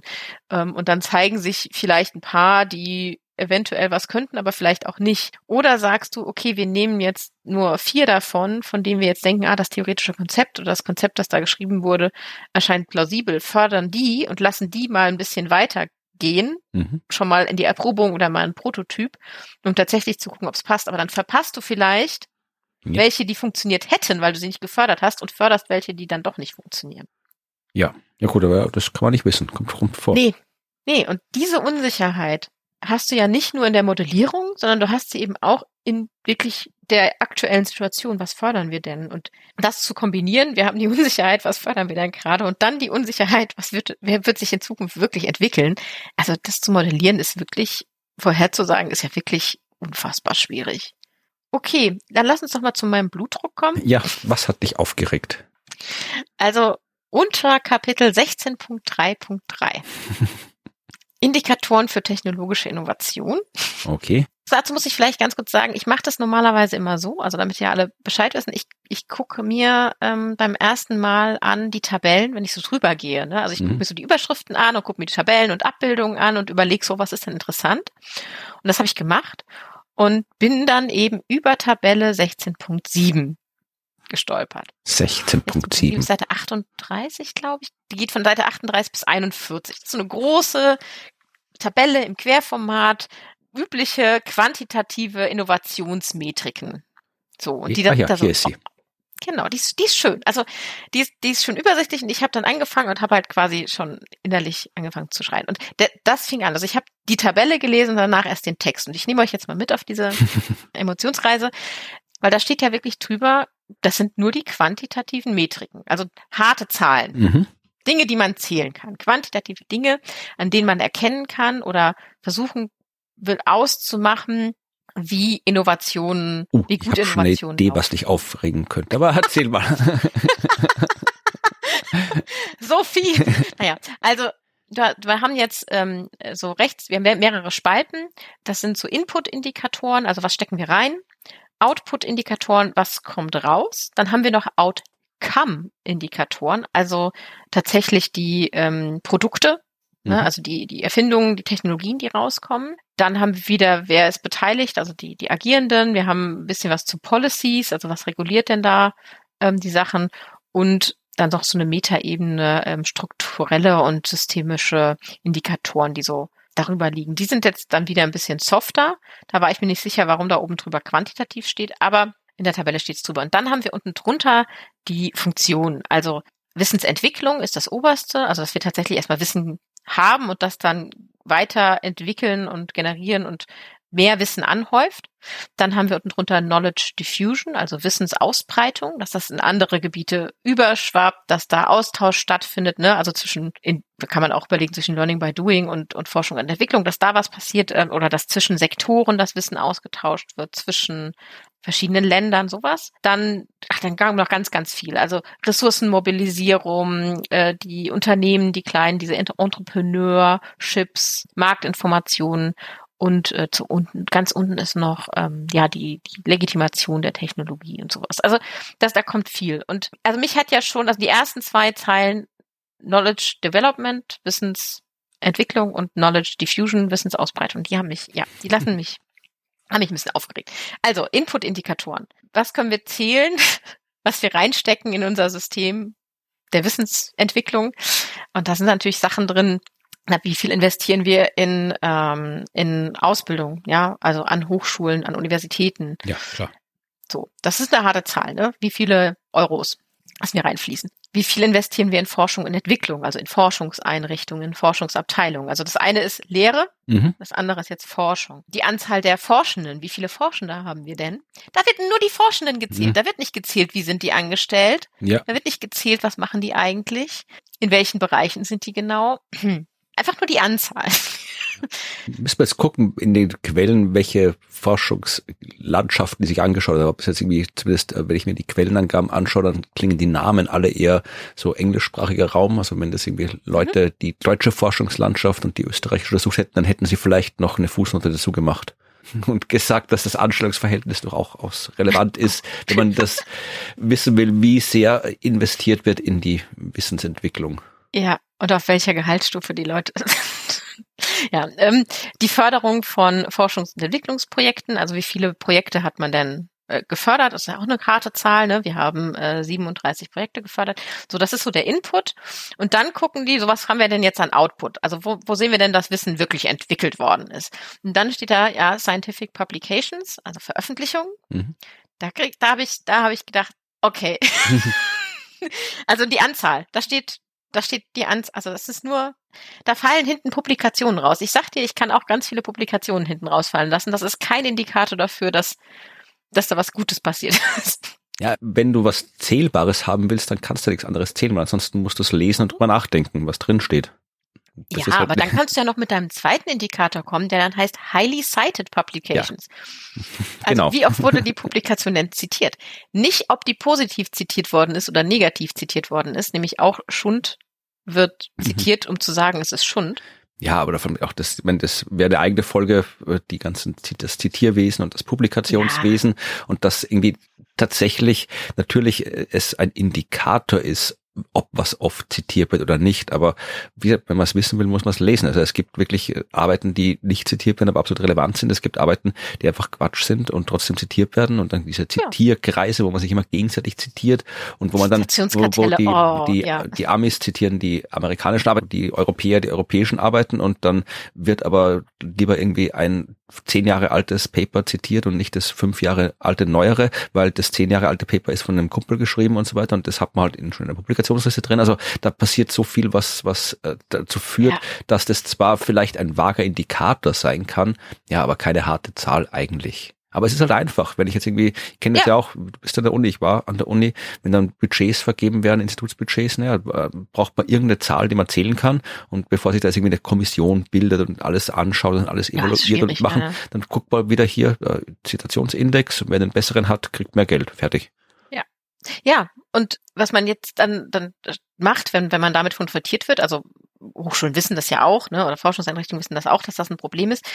Äh, die führen dann immer gern weitere Indikatoren Ja, auf. ja. Ja, wir nutzen ja nicht nur den, sondern auch noch den, den, den und den. Und das Ja. macht es am Ende ja nicht besser. Wollte ich gerade sagen. Also, es ist, Also ich meine, da kommt ja als nächstes die äh, Patente. Ja, also wie viele Patente sind dann da rausgefallen? So, ja, da wurde dann offensichtlich Wissen generiert, weil es ist ein Patent rausgefallen, aber ein Patent kann ja unendlich klein und, oder unendlich groß sein. Also ja, kann man alles so, das ist ja- lassen. Das muss ja nicht heißen, dass es eben, ich kann mir die- meine, die, die Maschine, die hier mir das Gold aus dem Fluss holt, äh, von dem Kind, kann ich Ja. auch, kann man auch patentieren lassen wahrscheinlich, ja. Aber wird das nicht heißen, dass die dann bald geben wird.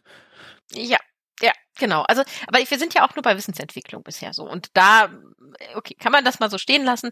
Dann haben wir natürlich noch so die Outcome Indicators, also was ist tatsächlich am Ende wirklich passiert. Also was, welche Technologie, wie die Anzahl der Technologien tatsächlich entwickelt wurden, ist eins. Nächster ist die Steigerung der Anzahl der Forschenden. Also haben wir jetzt mehr Forschende? Nicht sind die jetzt fest angestellt. Deshalb brauchst du einfach nur das Fördergeld nehmen, was du hast, und dann kriegt der nur eine halbe Stelle, dann kannst du doppelt so viel anstellen. Genau. Ich weiß nicht, wie die die zählen. Ich weiß nicht, ob das Vollzeitäquivalente sind. Das ist auch so ein bürodeutsches Wort. Ich weiß es nicht. Aber das sind, das sind die harten Zahlen. So, und dann kommen wir zur Wissensverbreitung. Und da wird dann sowas gezählt beim Input. Wie viele ähm, Forschungs- und Entwicklungsnetzwerke gibt es denn? Oder also gibt es sie überhaupt? Wie viele Forschungsübereinkünfte, also solche Agreements gibt es eigentlich? Wie viele forschenden Austauschprogramme Mhm. gibt es? Ähm, wie viele wissenschaftliche Konferenzen haben stattgefunden? ich, äh, ja, Äh, Wissenschaftskommunikation steht da übrigens nicht. Ja. Das kann ich schon mal, ähm, kann ich schon mal sagen. Dann äh, bei Output-Indikatoren, ähm, ja, wie häufig wurde die Literatur zitiert oder die Patente zi zitiert? Also das sind wirklich dann, äh, wie viele ähm, Co-Publikationen gibt es zwischen der akademischen Forschung und der und der Wirtschaft. Also dass dann zum Beispiel in einem Ingenieursforschungsbereich, äh, dass dann eben eine Hochschule zusammen mit einem mit einer Firma gemeinsam was forschen, dann eine Veröffentlichung schreibt, dann ist das nur eine Co-Publikation. Die werden dann gezählt oder Co-Patente, also man kann ja Patente gemeinsam angeben. Also das meinen die mit Diffusion, weißt du? Ja. Und ich meine, an dem Punkt verstehe ich jetzt tatsächlich die, die Intention ein bisschen, ein bisschen besser, auch wenn ich, ich nicht die Indikatoren gutheißen möchte, auf keinen Fall. Aber hier ist tatsächlich ja gemeint, dieser Transferprozess ne, zwischen akademischer und wirtschaftlicher Entwicklung. Ist jetzt auch die Frage äh, im Text äh, zu dieser Tabelle, den habe ich ja nicht gelesen. Wird Mhm. denn, werden denn diese Indikatoren gut geheißen? Weil die Tabelle sagt ja nur häufig verwendete Metriken. Die listet dann Ja. halt nur auf Ausliteratur, was an Metriken verwendet wird. Wird das auch Ja. bewertet, ob das gute oder schlechte Metriken sind? Ausgewählt. Okay. Ausgewählt. Und das war, das war auch meine Hoffnung. Und ich glaube, an genau der gleichen Stelle, die du gerade hattest, hatte ich genau die gleiche Hoffnung. Ich dachte mir so, also ich, da stehen viele Kommentare von mir dran mit sehr traurig guckenden Smileys. ähm, und an der Stelle dachte ich auch, aber die ordnen das doch noch ein. So. Weil ich meine, jetzt nur mal, um gerade so mal die Tabelle abzuschließen, da stimmt noch die Anzahl der Workshops, die gehalten wurden, internationale Co-Publikationen, zusammen entwickelte Technologien. Wie, wie, wie oft wurde eine Lizenz für ein Patent vergeben? Ne? Also ein Patent, das entstanden, das existiert, wie oft wurde das weiter lizenziert an andere Firmen zum Beispiel? Solche Sachen sind dann so Outcome-Parameter. Aber da sind auch Sachen wie Anzahl der Forschenden, die international arbeiten. Ich weiß nicht, wie man das definiert, aber Ja. lassen wir mal so stehen. Oder Anzahl von Patenten, die auch im Ausland jetzt angemeldet werden, sowas. Bei Policies stehen dann übrigens auch mal Open Access Publication Policies. Da dachte ich so, ach ja, wie schön. Das finde ich ja eher so ein qualitatives Ding, ne? Also, Ja. oh, da ist eine Policy, aber ich fürchte, gemeint ist tatsächlich auch, gibt's eine, nicht versteht. Gut, und dann, da bin ich dann an der Punkt, es gibt natürlich noch ein paar andere Sachen, die man sich angucken kann, aber da bin ich in den Text dann eingestiegen. Und ja, also sie, sie ordnet schon einiges ein, aber nicht alles. Also äh, zum Beispiel steht, steht da ja auch, also da steht an der einen Stelle steht, dass es sich in der Tabelle 16.7 nicht nur um quantitative, sondern auch um qualitative Indikatoren handelt. Mhm. Und dann dachte ich mir so, aber da steht doch, bei der Tabelle steht doch, es sind nur quantitative.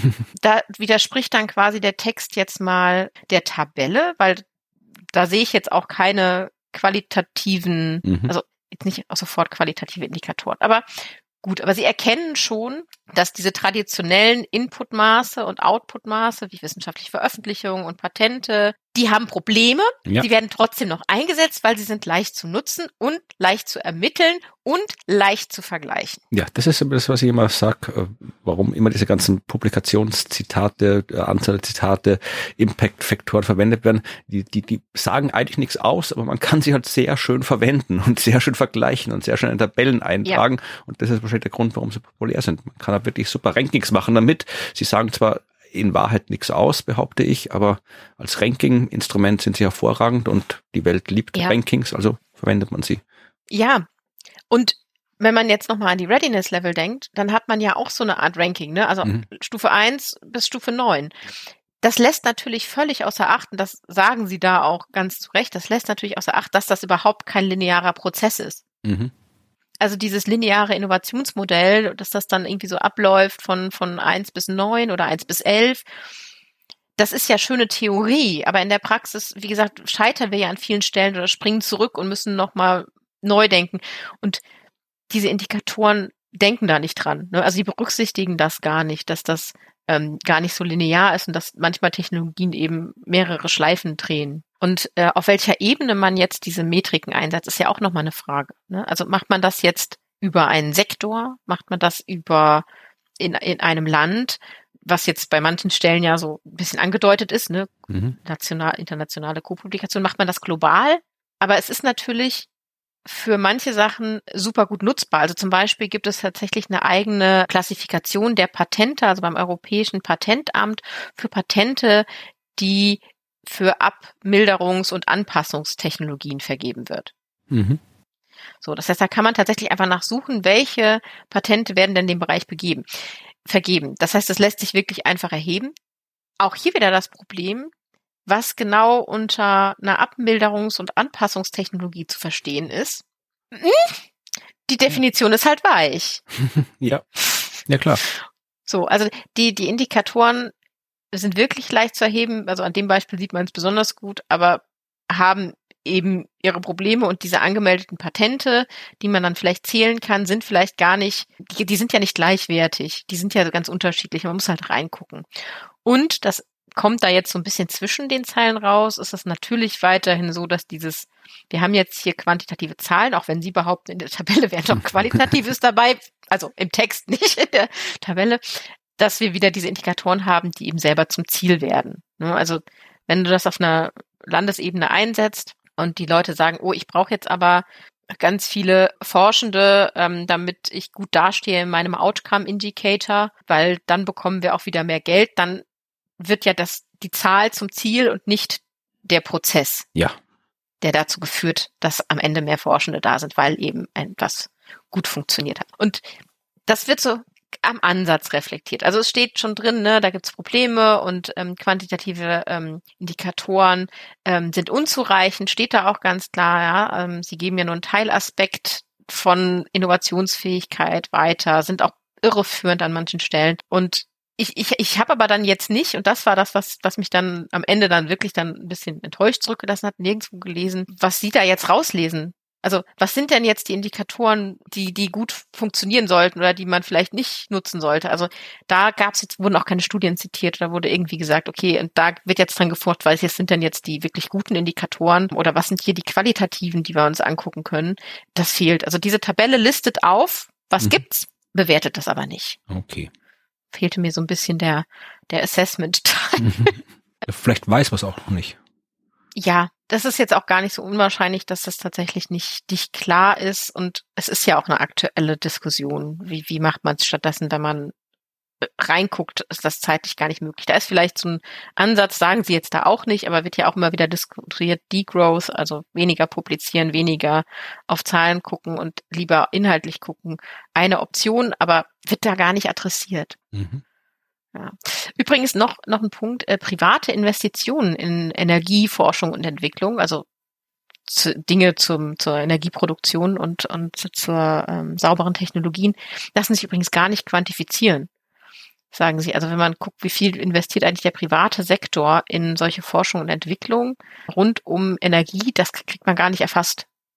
Also, weil das einfach so divers ist und aus den verschiedensten Gründen, sagen sie auch, kann man das dann gar nicht alles zusammenführen. Also man weiß dann gar nicht, wie viel wird eigentlich privat investiert. Du kannst das hier zum Beispiel gut für aus Steuergeldern finanzierte Forschung und Entwicklung machen, aber nicht für die private. Das heißt, auch hier kommst du an eine Grenze, wenn du den ganzen Prozess abdecken willst. Ja, so und ähm, das wäre eigentlich so äh, fast alles gewesen. Es gibt noch einen ganz spannenden Abschnitt über geistiges Eigentum. Okay, ja, das klingt spannend. Rechtliche Rahmenbedingungen. Klingt spannend, geistiges Eigentum. Weil ich habe immer so eine geistige Schere im Kopf natürlich zwischen äh, Patenten, ne? also man, man will Patente anmelden, mhm. um sagen zu können, das hier ist unsere Entdeckung, unsere Entwicklung und quasi eben Leute auch dafür zu belohnen, privat, gerade private, für private ähm, Forschungs- und Entwicklungsabteilung ist das ja ein großes Ding, dass sie da Geld vorher rein investieren, was zu erforschen, was zu entwickeln, dann bekommen sie ein Patent und haben dafür eben tatsächlich jetzt mal können die lizenzieren die Lizenz und bekommen dafür Geld oder die lizenzieren sie nicht weiter. Es kommt ganz auf den Sektor an und sind dafür erstmal Monopolist in, in dem Bereich und können als einzige diese Technologie äh, weiterentwickeln und, und verkaufen. Das, das macht man ja, um sie quasi zu motivieren, mhm. solche Dinge zu machen. Gleichzeitig, und das thematisieren sie da eben auch, hat man natürlich das Problem, dass dann Dinge auch verhindert werden. Ne, weil die nicht, wenn die Technologie nur bei einem liegt, ja, klar. kann niemand anders Learning by Doing machen kann niemand ähm, anders daran Forschung und Entwicklung betreiben. Ja, ich meine, das ist ein Thema, da kann man gesagt, auch vermutlich lange, ja. lange diskutieren. Ich kenne das aus meiner Arbeit, da geht es jetzt nicht so sehr um Geräte oder sowas, die man baut, sondern da ist vor allem mhm. Computerprogramm. Und da einerseits ist natürlich die berechtigte Forderung, wenn ich was publiziere, dann sollte das Programm auch mit publiziert werden, weil damit man das nachvollziehen kann, was hat das Programm gemacht, ja, wie hat es das gemacht, weil das will man auch wissen und nicht nur die Daten sehen. Andererseits sind das ja nicht Programme, die man mal eben so einen Nachmittag hinschreibt, sondern da sitzt man teilweise teilweise ja monatelang dran. Die sind teilweise von mehreren Menschen über Jahre hinweg verbessert worden und dann ist es auch verständlich, wenn man sagt, okay, das ist jetzt unser Ding, das haben wir gebaut, mhm. geschrieben für unsere Arbeitsgruppe, da haben wir so viel Zeug reingesteckt und wir wollen das jetzt auch mal irgendwie vorrangig nutzen, weil wir haben die ganze Arbeit da reingesteckt und jetzt, ja, wenn wir es jetzt veröffentlichen, dann ja. ja. kommen die anderen und produzieren da fröhlichere Daten damit und vielleicht die Daten, die wir auch gern produziert hätten. Also äh, es gibt für beide Seiten eine gewisse Berechtigung an Argumenten und ich finde es bis heute schwer, ja, da zu einer konkreten, zu einem konkreten Schluss zu kommen, was jetzt da das Sinnvolle mhm. wäre. Einfach alle Software, alle Sachen frei, Open Source oder doch ja, irgendwie, dass man die, die die Arbeit reingesteckt haben, dass die auch ein bisschen irgendwas davon haben. Weil in der Wissenschaft mhm. ist halt die Publikation die Währung, die du brauchst. Und wenn ich jetzt ein Programm schreibe und dann, ja, gebe ich das frei und dann kommen, produzieren alle anderen die Daten, die ich vielleicht dann produziert hätte, ja. dann habe ich nichts davon. Also es ist schwierig. Genau, und dann publizierst du die vielleicht eben gar nicht erst, ne? Also, sondern hältst das zurück. Und das ist sowas, da, daran hatte ich jetzt vorher auch nicht so gedacht. Da sagen sie tatsächlich, also die, also hat mein Kopf dachte, was wollen die mir sagen? Da steht die, die Patente fördern die Verbreitung neuen Wissens. Und ich dachte so, hä? Äh, wie verstehe ich nicht? Aber wenn die das tatsächlich, wenn das, die das nicht patentieren könnten, mhm. würden die es vielleicht gar nicht erst öffentlich machen, dass sie diese Erfindung haben, sondern sie heimlich weiterentwickeln ja, also bei uns auf den, der Szene, also in unserem Arbeitsfeld, was so, da hast du wirklich Himmelsmechanikbewegung von Himmelskörpern, da hast du ganz viele Programme gehabt und unterschiedlichste Methoden und unterschiedliche mhm. Programme zur Auswertung und alles. Also wirklich, da steckt auch viel harte Mathematik drin, die du vorher erst irgendwie ausrechnen musst, bis du soweit bist, das Programm zu schreiben. Und da war es wirklich so. Es gab halt, wir hatten unser Programm und die, die quasi zu uns gekommen sind, mit denen wir eng zusammengearbeitet haben, die haben dann halt mal das Programm von uns bekommen. Und genauso, ja, gab es andere, die andere Arbeitsgruppen, die ihre eigenen Programme hatten. Also ich weiß schon, es gab eine Arbeitsgruppe aus Frankreich, die hatte ein cooles Programm zur Stabilitätsbestimmung von ja, Planetenbahnen und äh, das haben wir nur die gehabt, das haben nicht wir gehabt. Aber eine aus unserer Arbeitsgruppe, die hat mit den Franzosen da gut zusammengearbeitet, die war auch dort, hat studiert und die durfte das Programm dann verwenden, jetzt bekommen. Und aber ich zum Beispiel nicht. Und immer wenn ich was brauchte, habe ich gesagt, Elke, kannst du das für mich ausrechnen? Kannst du hier das, die Simulation laufen lassen? Und die hat das Programm gehabt und hat mir dann das mhm. Ergebnis gegeben und ich hatte es nicht. Also das ist alles sehr, sehr seltsam. Ich weiß nicht, wie es heutzutage ist, aber damals war das alles sehr seltsam. Das war richtig so, ja, so, so, ja, fast schon, ja, so sektenartig, heißt viel sektenartig. aber ja, es gab halt, ja, die Italiener hatten ihr Kollisionsprogramm, das hat dann ein anderer Kollege von uns, der mit den Italienern gut konnte, gehabt. Und ja, ich habe ja mein Zeug meistens immer selbst geschrieben. Ich habe da keinen Bock gehabt, irgendwie mitzumachen. Es ist ja auch kompliziert. Ja. Also ähm, äh, das sind ja auch viele ungeschriebene Konventionen. Ja, ja auf jeden Fall. Was mich bei dem bei dem Patentkapitel oder geistiges Eigentumkapitel noch so ein bisschen äh, hat dann zucken lassen, war, dass dann da auch stand, ja, äh, Patente, die dann ja eben veröffentlicht werden, also die Patentveröffentlichung, da kann man ja dann einsehen, was da ähm, an Wissen geschaffen wurde und dann kann man das lizenzieren, wenn man das haben möchte und das schafft einen Markt für Wissen. Und da habe ich so ein bisschen gezuckt, weil dann dachte ich mir so, oh, der Markt regelt das.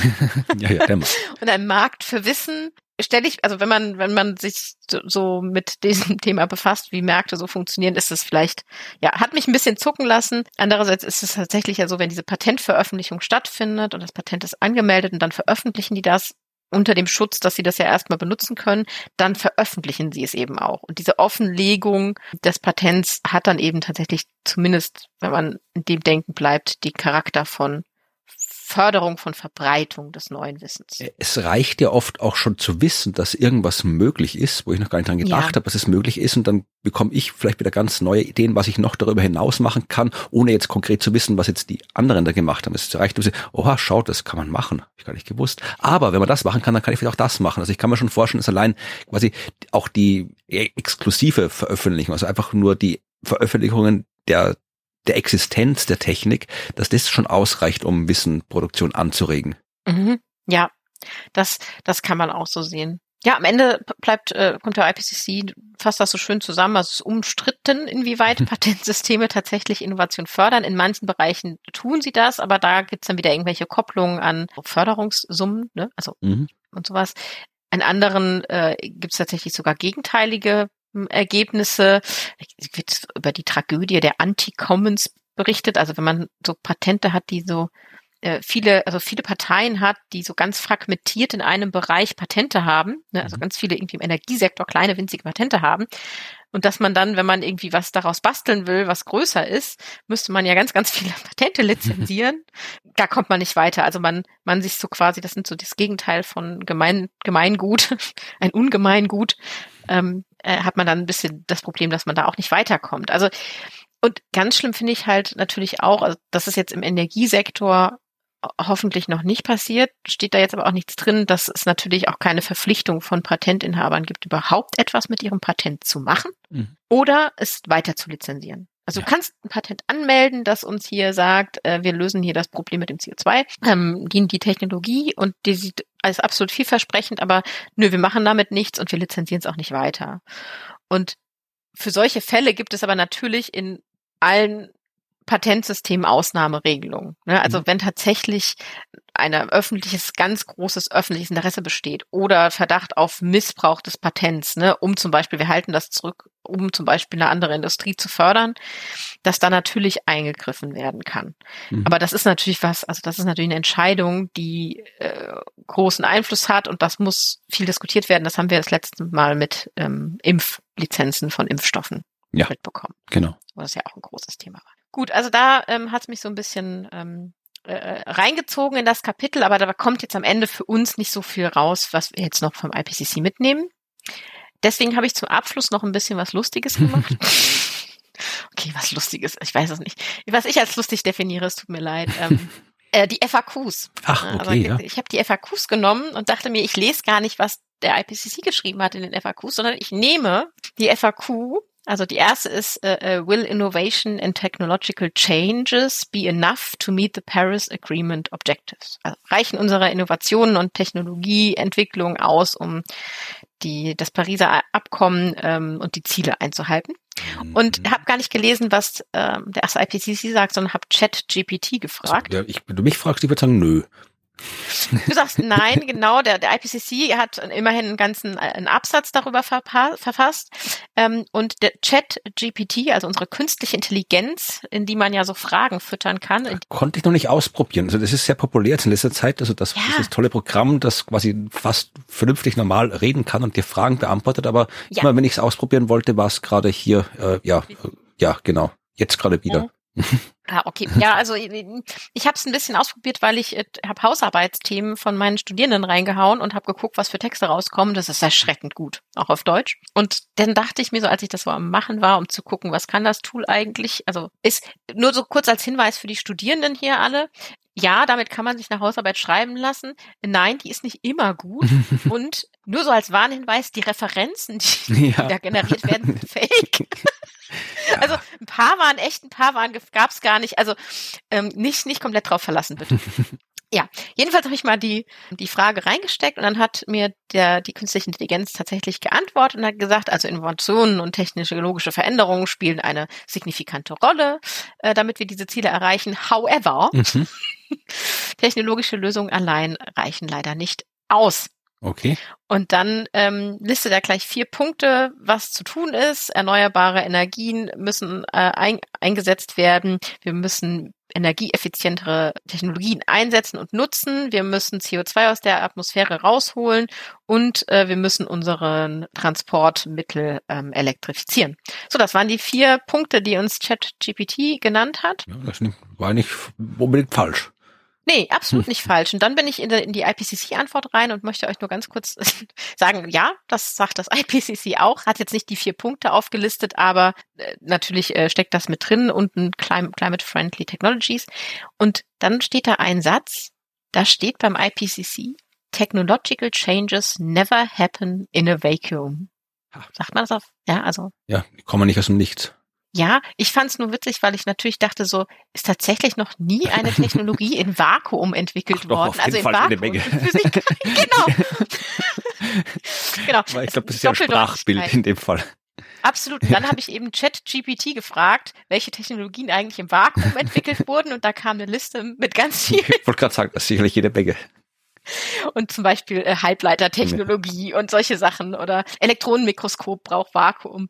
Also ähm, ist ein schöner Satz, äh, der sehr doppeldeutig war und ich hatte dann ein bisschen Spaß, ähm, diese künstliche Intelligenz mit den FAQs zu füttern und kann euch sagen, es es stimmt überein, also was der IPCC sagt, stimmt mit den jeweiligen Antworten äh, dieser künstlichen Intelligenz überein. Von daher würde ich mal sagen, die Intelligenz ist zumindest so weit entwickelt, dass er verstanden hat, dass der Klimawandel ein Problem ist und wir uns anpassen müssen und dass wir Innovationen brauchen, sie aber nicht die universelle Antwort sind. Ja, das ist schon weiter als viele andere.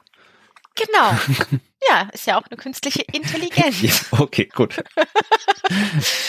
genau, das war ähm, das Kapitel zur Innovation was machen wir eigentlich? Was ist das letzte Kapitel? Ja, das letzte ist, ist sehr, sehr antiklimaktisch. Ich habe schon oft gesagt, dass der IPCC-Bericht nicht unbedingt äh, aus dramaturgischer Sicht herausragend ist. Also da gibt's mhm. noch sehr viel, was man machen kann. Also eigentlich müsste so ein großes Ding auch mit einem großen Paukenschlag und Ding enden und nochmal so ein Best-of und Feuerwerk. Aber es ist, ja, es ist ja kein Kinofilm, haben wir schon festgestellt. Es ist auch kein mhm. Roman. Es ist halt Wissenschaft und da kommt das vor, was drin vorkommt.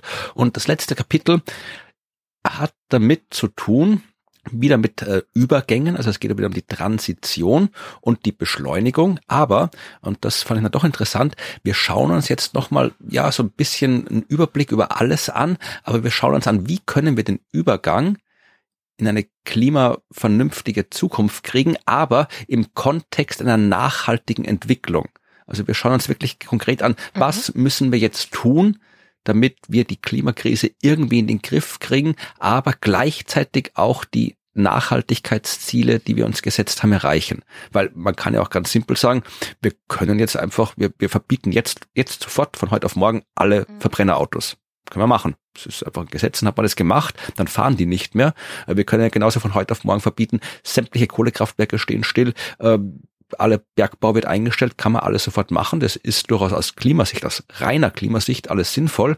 Aber ja, für die mhm. Welt wäre es trotzdem nicht so toll, weil dann stehen ganz viele Menschen da und kommen nicht mehr von A nach B. Noch mehr Menschen stehen da und haben keinen Job mehr.